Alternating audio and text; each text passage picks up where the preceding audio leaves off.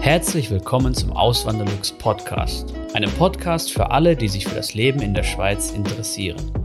Hier erfährst du, wie es sich als Einwanderer in der Schweiz lebt, mit all den kleinen und großen Unterschieden bezüglich der beiden Kulturen.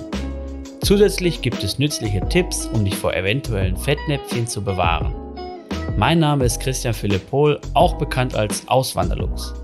Seit 2016 lebe ich in der Schweiz zusammen mit meiner Schweizer Frau und unserer gemeinsamen Tochter. Im heutigen Video möchte ich einfach mal ein paar Worte über die Schweizer Altersvorsorge verlieren und vergleiche das auch mal oder will das auch mal vergleichen so mit der Situation in Deutschland, will einfach auch mal aufzeigen, dass die Schweiz das halt in diesem Punkt hier einfach viel besser macht als, als äh, ja, der deutsche Staat oder, oder der deutsche Gesetzgeber. Vielleicht mal kurz als Erklärung nochmal, wie das überhaupt funktioniert, so ganz ähm, grundsätzlich hier in der Schweiz.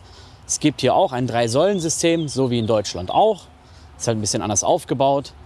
Ähm, es besteht einmal aus der ersten Säule, die AHV oder landläufig als AHV bezeichnet.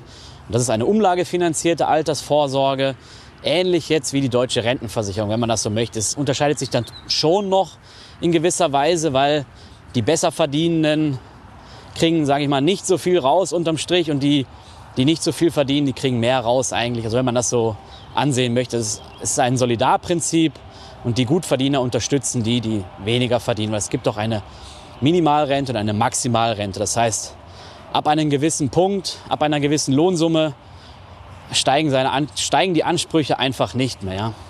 Und unter einer gewissen Schwelle fallen die, fallen die Ansprüche dann auch nicht. Ja? Ähm, das muss man im Hinterkopf haben. Das ist ein, ein, großer Unterschied zu der deutschen Rentenversicherung, dass es halt da ähm, mehr, aufs, oder mehr aufs Solidarische ankommt. Was ja eigentlich noch verwunderlich ist, wenn man das so vergleicht hier, die liberale Schweiz, die sich eigentlich durch Eigenverantwortung ähm, auszeichnet oder häufig, dass sie dann dort so einen so ein, ein Solidarprinzip eingerichtet haben. Das finde ich noch sehr bemerkenswert. Ähm, denken halt viele nicht ja, oder wissen halt viele nicht. Es wird immer oft gerne gesagt, dass die, dass die Schweiz äh, herzlos ist, was sowas angeht. Aber nein, in diesem Fall stimmt das über, also stimmt sowieso nicht. Aber in diesem Fall ist es totaler Blödsinn und totaler Quatsch, oder? So, dann gibt es die zweite Säule. Das ist die berufliche Vorsorge oder landläufig Pensionskasse genannt. Das ist ein ähm, da ist es dann so wie bei der ersten Säule, Arbeitnehmer und Arbeitgeber zahlen vom Bruttolohn Beiträge ein. Bei der zweiten Säule ist aber der Unterschied, dass sie nicht umlagefinanziert ist, sondern dass sie kapitalgebunden ist. Das heißt, das Geld, was von eurem Lohn dann abgeht, das wird dann halt auf ein Konto eingezahlt und von der Pensionskasse dann verwaltet. Aber ihr seht dieses Geld dann jedes Jahr. Kriegt dann jedes Jahr einen, einen Auszug und dann seht ihr, wie viel Geld da drin ist, was für Zahlungen da reingegangen sind, wie sich das entwickelt hat und ähm, habt dann jedes Jahr quasi unterm Strich, wie viel Geld ihr da drin habt. Ja? Und ihr könntet dieses Geld zum Beispiel auch verwenden, wenn ihr eine eigengenutzte Immobilie erwerben wollt. Ja? Das ist auch eine Möglichkeit. Da kann man das sogar vor dem Ruhestand rausholen, sage ich mal. Ja? Oder wenn man sich selbstständig macht, kann man das zum Beispiel auch rausholen. Es gibt dann verschiedenste Möglichkeiten noch. Aber grundsätzlich soll es natürlich für, fürs Alter da, da sein. Und im Alter kann man dann auch entscheiden, es, macht auch, es gibt da Unterschiede zwischen Pensionskasse und Pensionskasse, aber man kann einen gewissen Teil immer, nämlich 25 Prozent immer, auf einmal beziehen, wenn man das möchte, also als Kapital und den Rest dann halt als Rente, als Rentenzahlung, die dann monatlich kommt. Und wenn man kein Kapital beziehen will, kann man auch sagen, man macht nur, eine, man macht nur einen Rentenbezug. Dann gibt es auch noch die Möglichkeit, dort freiwillig mehr einzuzahlen in die Pensionskasse. Machen auch viele. Und mittlerweile ist, äh, ist das Ganze, wenn man das Ganze zusammenrechnet, das ganze Pensions- oder die, die ganzen Gelder, die die Pensionskassen verwalten, sind das über eine Billion Franken. Also auch, wenn man das so will, über eine Billion Euro. Der, der Euro-Frankenkurs ist ungefähr bei 1 zu 1. Wenn man das mal hochrechnen würde auf deutsche Verhältnisse, die ja ungefähr zehnmal mehr Einwohner haben in Deutschland, dann wären es 10 Billionen. Das ist eine, eine riesige, riesige Hausnummer, wenn man sich das mal so vorstellt. Das ist wirklich ein, ein großer ähm, Batzen Geld, der dort verwaltet ist, der dort drin ist und der auch den Leuten zugutekommt. Das zum Beispiel fehlt ja den meisten in Deutschland. In Deutschland gibt es natürlich auch diese zweite Säule, ähm, auch berufliche Vorsorge, das aber mehr auf freiwillige Basis ist, gesetzlich nicht vorgeschrieben. Und dann, äh, ja, ich meine, manche, die jetzt bei großen Konzernen arbeiten, die werden vielleicht eine Betriebsrente haben. die auch gut einzahlt. Aber in der heutigen Zeit ist es ja leider so, dass das immer weniger wird. Eher, also da wo, heutzutage, wo man es eigentlich mehr brauchen würde, wird es immer mehr abgebaut in den Firmen. Ich kenne das selber aus meiner alten Firma. Die neuen Kollegen, die dann zum Schluss kamen, die haben dann eine ganz abgespeckte Betriebsrente nur noch erhalten oder ganz schlechtere, äh, viel schlechtere Konditionen als ich zum Beispiel. Die Kollegen, die schon seit 30, 40 Jahren dort waren, die hatten wirklich noch große, große Summen drin. Also ich, ich weiß noch, einer ist in, in Rente gegangen in der Zeit, wo ich dort ähm, halt noch gearbeitet habe und der hat eine halbe Million Euro drin gehabt. Also es, war in, es gab in Deutschland auch schon mal bessere Zeiten, was das angeht. Ja, irgendwie sieht man halt, dass manchmal da gesetzliche Vorschriften dann doch schon eigentlich nötig sind, ja? weil es freiwillig dann nicht funktioniert. In der Schweiz ist es gesetzlich geregelt und von daher hat das quasi jeder angestellt. Es gibt eine gewisse Schwelle, die man überschreiten muss von rund 20.000 Jahreslohn pro, äh, 20.000 Franken Jahreslohn. Aber eben, die hat man schnell mal erreicht und ähm, von daher wird dann auch kräftig eingezahlt. Und dann gibt es die dritte Säule, die gibt es natürlich in Deutschland auch. In Deutschland wäre das dann die Riester-Rente oder Rürup-Rente. Man weiß mittlerweile, die, oder sagen wir mal so, die, die Riester-Rente gilt als gescheitert. Ja, das ist einfach ein schlechtes Produkt. Da haben Bürokraten zusammengearbeitet, so ist meine Meinung, mit der Versicherungslobby, haben für sich halten, also die Versicherungslobby hat ein schönes Produkt bekommen, ähm, oder die Finanzbranche, sage ich mal, aber für die, für die Gesellschaft ist es einfach ein schlechtes Produkt, oder? Ähm, wer wenig Lohn hat, der profitiert davon, aber auch nur, weil der Staat dann natürlich ordentlich Zuschüsse reinschiebt, ja, und für Leute aus dem Mittelstand bringt diese Riester-Rente eigentlich nichts, ja. Mein Schweizer Privatkonto habe ich bei Zack von der Bank leer. Es ist kostenlos und bietet viele weitere Vorteile, wie beispielsweise virtuelle Unterkonten und Zack Deals. Wenn du ebenfalls ein Zack-Konto eröffnest, kannst du dir mit dem Code AWLZAK 50 Franken Startguthaben sichern. Weitere Infos findest du auf meinem Blog unter auswanderlux.ch. Und eben in der Schweiz, das Pendant wäre jetzt die Säule 3a. Die Säule 3a ist auch eine eine gebundene Vorsorge, auch freiwillig, so wie die Riester-Rente oder die Rürup-Rente.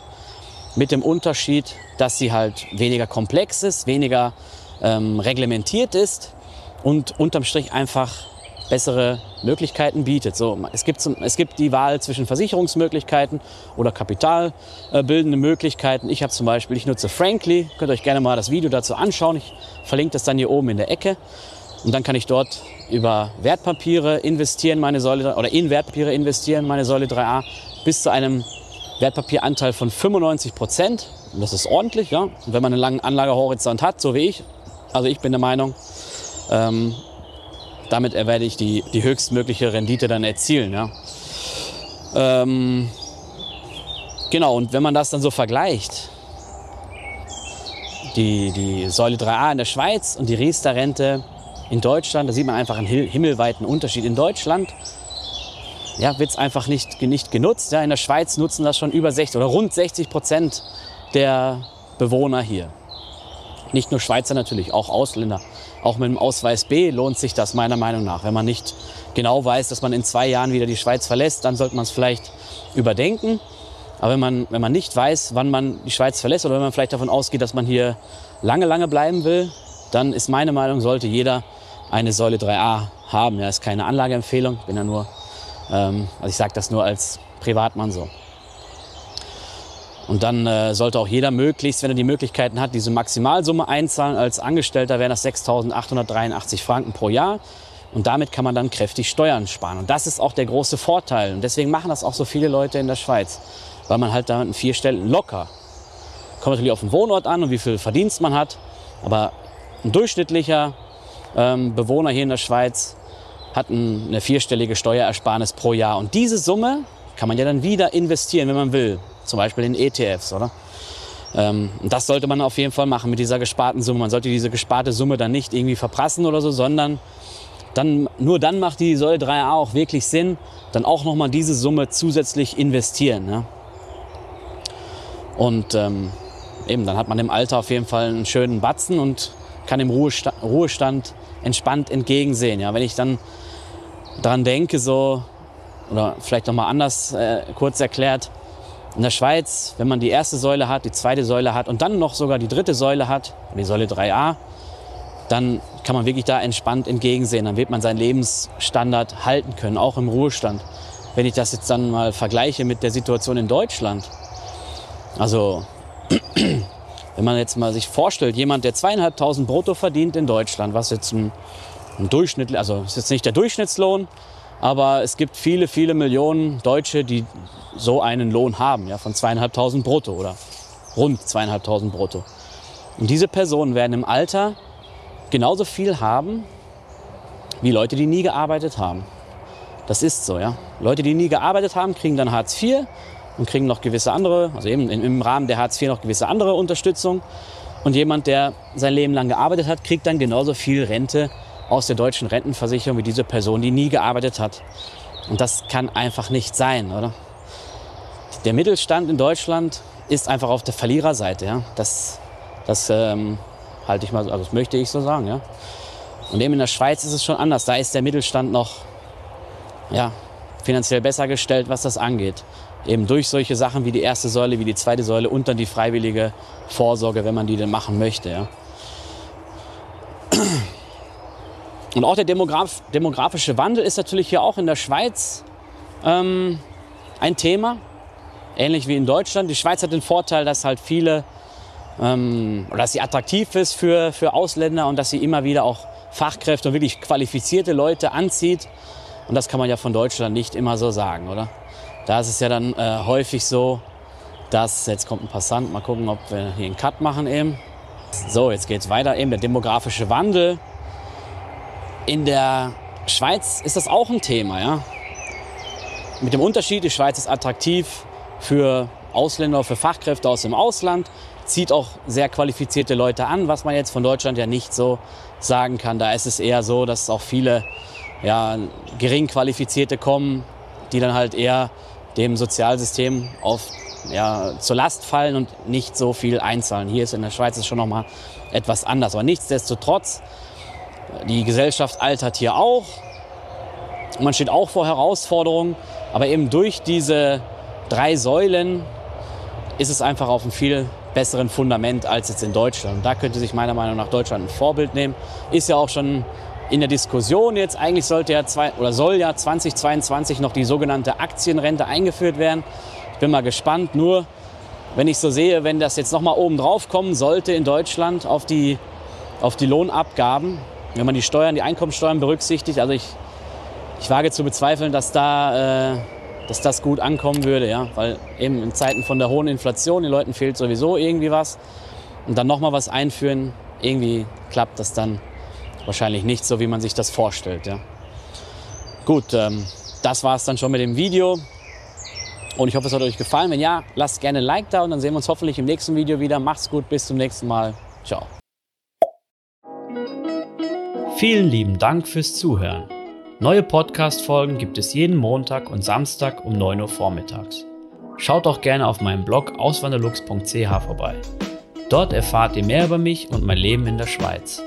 Zudem findet ihr mich auf YouTube und Instagram unter dem Namen Auswanderlux.